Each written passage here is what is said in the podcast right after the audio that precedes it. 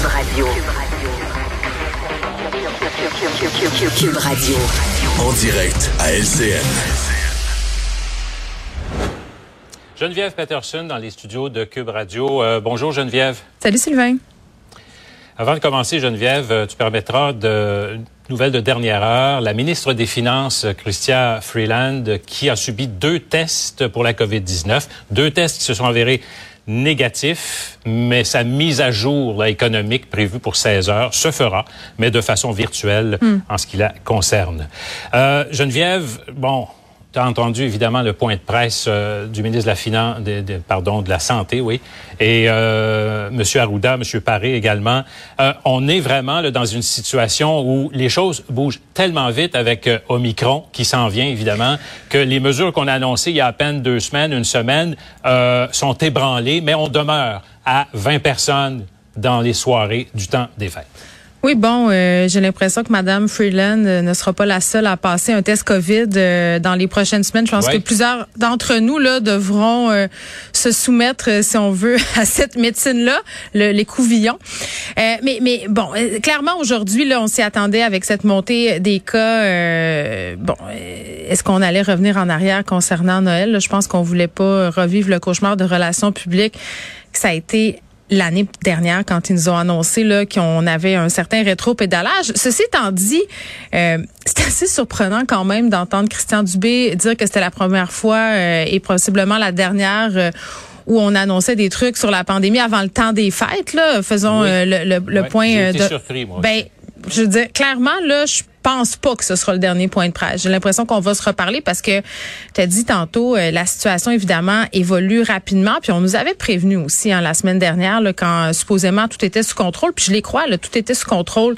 Euh, on avait fait du criblage. Là, on en fera encore aujourd'hui. On aura sûrement un portrait plus juste. Là, si on regarde ce qui se passe euh, du côté de l'Ontario, là, ça serait étonnant. Tu sais, le Québec est pas dans une boule de Noël. Tu sais, je veux dire, il y a pas un mur entre le Québec et l'Ontario. Donc clairement, là, euh, on sous-estime. Euh, c'est ce que dit d'ailleurs M. Dubé tantôt, la présence du variant Omicron.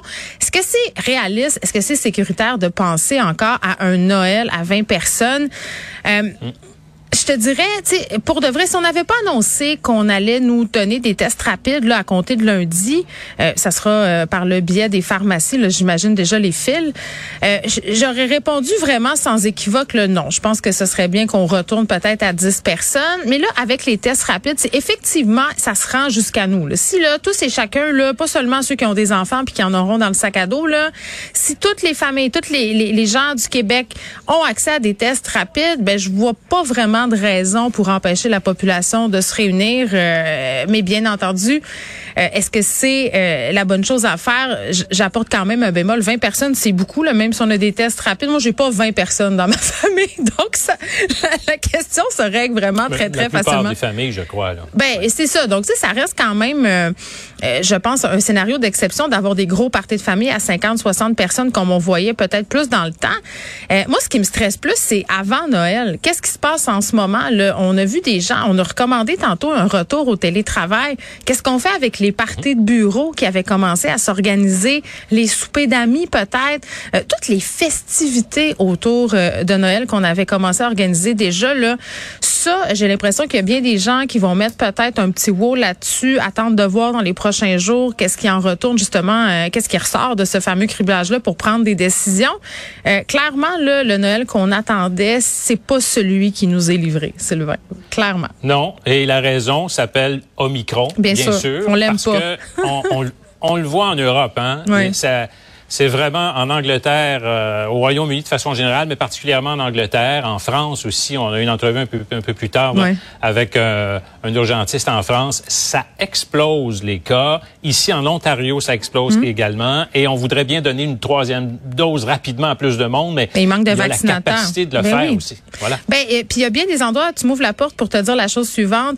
À certains endroits, on a réduit l'intervalle hein, entre les doses de vaccins. Là, on est passé de 6 à 4 mois. Ici, on est de- on est demeuré à 6 mois. Est-ce que c'est parce qu'on manque de vaccinateurs? Tu sais, il y a ça aussi là qui va rentrer en ligne de compte. Temps d'attente aussi qui sont très longs.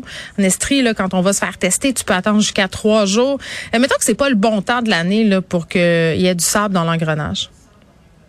Bon, c'est une situation qu'on va suivre évidemment, mais au moins, euh, effectivement, là, on a donné le feu vert à ces tests rapides-là qui vont commencer. Et même si on n'a pas d'enfants au primaire ou au préscolaire, il y aura toujours cette capacité au moins de vérifier si on est positif ou pas. Et ça se fait rapidement. Oui. C'est pas si compliqué que ça non plus. Non, puis c'est un minimum, là, les tests rapides. C'est aussi simple.